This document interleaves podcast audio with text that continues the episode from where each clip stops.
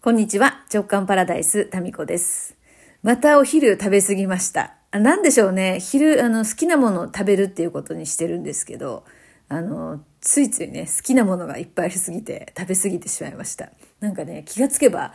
あの、かりんとうをですね、一袋いってしまいそうな感じでですね、ちょっと半分ぐらいでやめておきましたけれども、お茶とかりんとうが合うんですね。えー、まあそんな、えー、恐ろしい年末ですよ。これからクリスマスとお正月があるのにね。どうもね、私のダイエットが成功しないのは、あれです。一回増やして、また減らすっていう、このね、なんか滑り台に登ってまた降りるっていうのが面白いみたいに、なんか滑り台がこう着地しそうになるとね、またなんか意図的にね、増やしてんじゃないかなっていう、そんな、この潜在意識の力を感じてしまいましたね。ただ単に食べ過ぎっていうだけかもしれませんが。まあ、ここのところですね、一人で孤独な作業が続いておりまして、あの、本の原稿をですね、えー、まあ、いよいよ大詰めで書いているところです。で、一回書いたものも、もう一回見直して、書き直してみて、また随分と違ったテイストになったりとかね、その作業を繰り返しております。うん。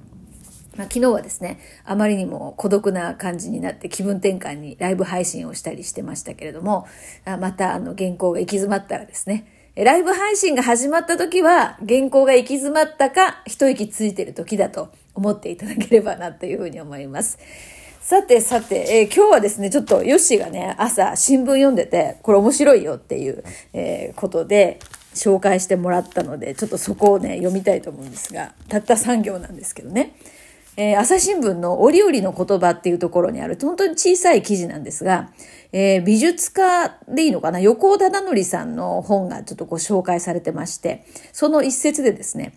健康でいたい。そのために何をすればいいかという課題は、すべてストレスになります。点点点、健康を害しています。横尾忠則っていうのは、天の弱ですね。いやでも私はね、これ好きなんですよ。それね、いや、わかるわかるって思って、あの、で、ここのね、説明のところにちょっと書いてあるのが、えー、年が行くと目は霞、耳は遠くなり、すぐに息が切れる。ハンディキャップだらけだ。けれど、健康を取り戻そうとするのは、そもそも老いる体への反逆。そこで、ハンディこそ僕の自然体と思うようにしたと美術家は言う。目的など掲げず、シンプルに会食、快便、快眠、そして絵を描くこと。老いと創造、朦朧人生相談から、これ本じゃなくて、あ、本だね。老いと創造、朦朧人生相談っていう本からの抜粋という記事だったんですけども。で、ちょうどね、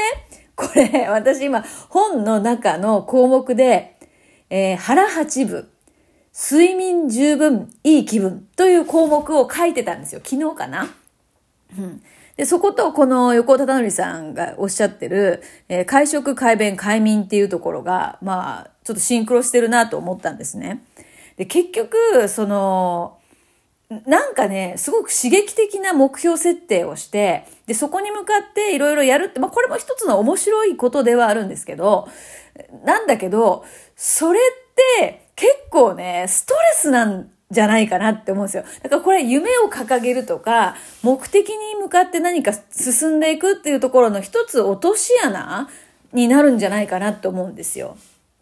うん。なんかここにも書いてある通り、その、えっ、ー、と、そう、目的など掲げず、シンプルにその会食、会弁、会眠っていう、そして絵を描くこと。まあ、つまりこれだから、えー、いい気分ですよね。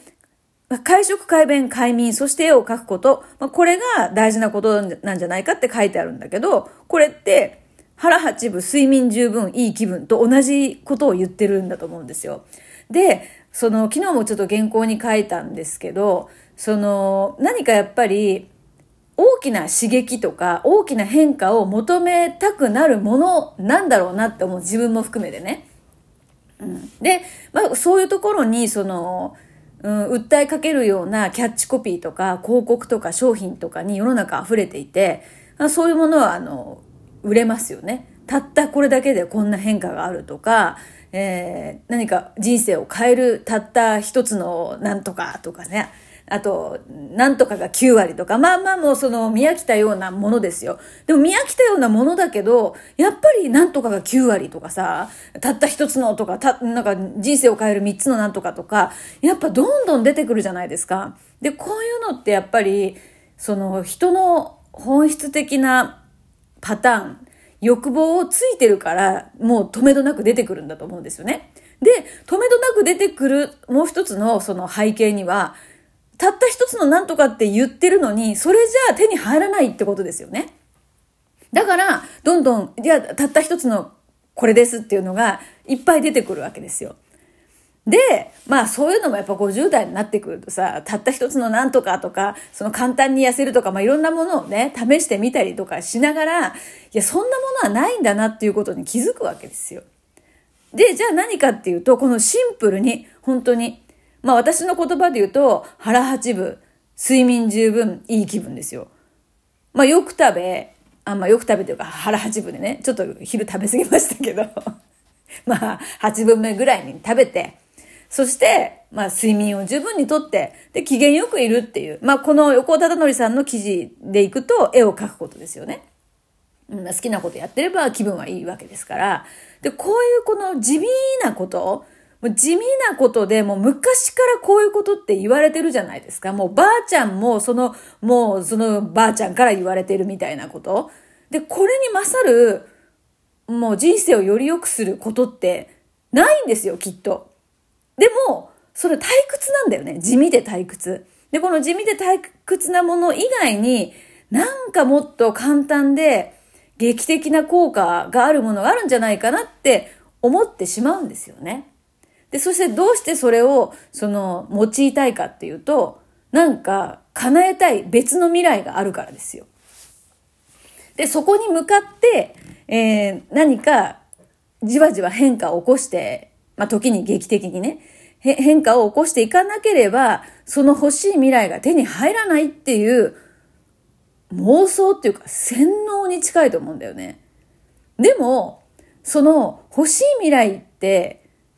例えばだけど、まあちょっとそうだな。まあダイエットで例えるならばですよ。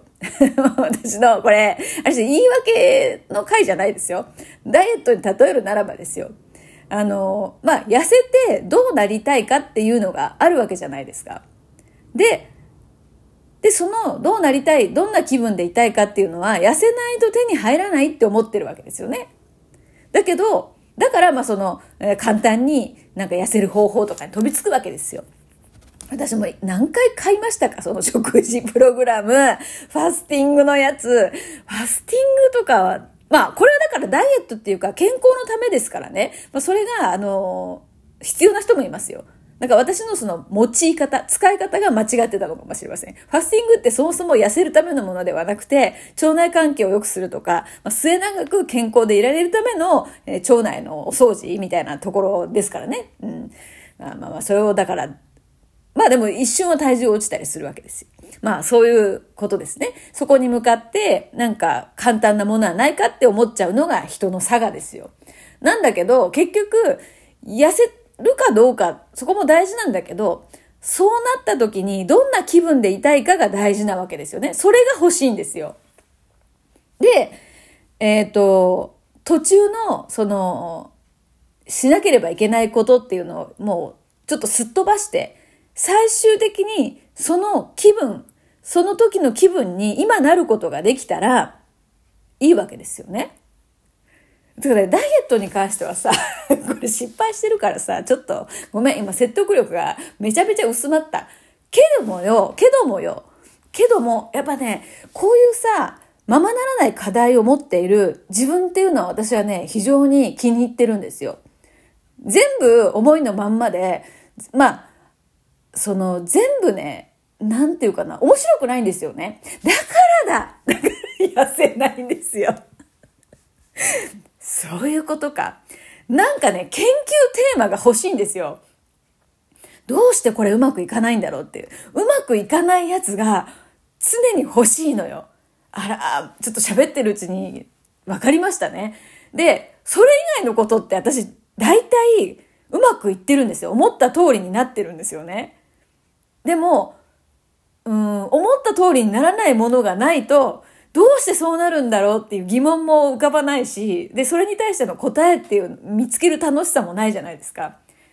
だからパートナーシップとかも随分ぐちゃぐちゃぐちゃぐちゃ、あの、やってきましたけれども、結局は、あの、最近のね、発見で言うと、過去の恨みつらみに執着してるから、今目の前にあるものに腹立つんですよ。っていう仕組みが分かって解決したんですよね。もうイライラしないですよ。本当に。そのイライラの、えー、なんていうか深さが全然違う。ま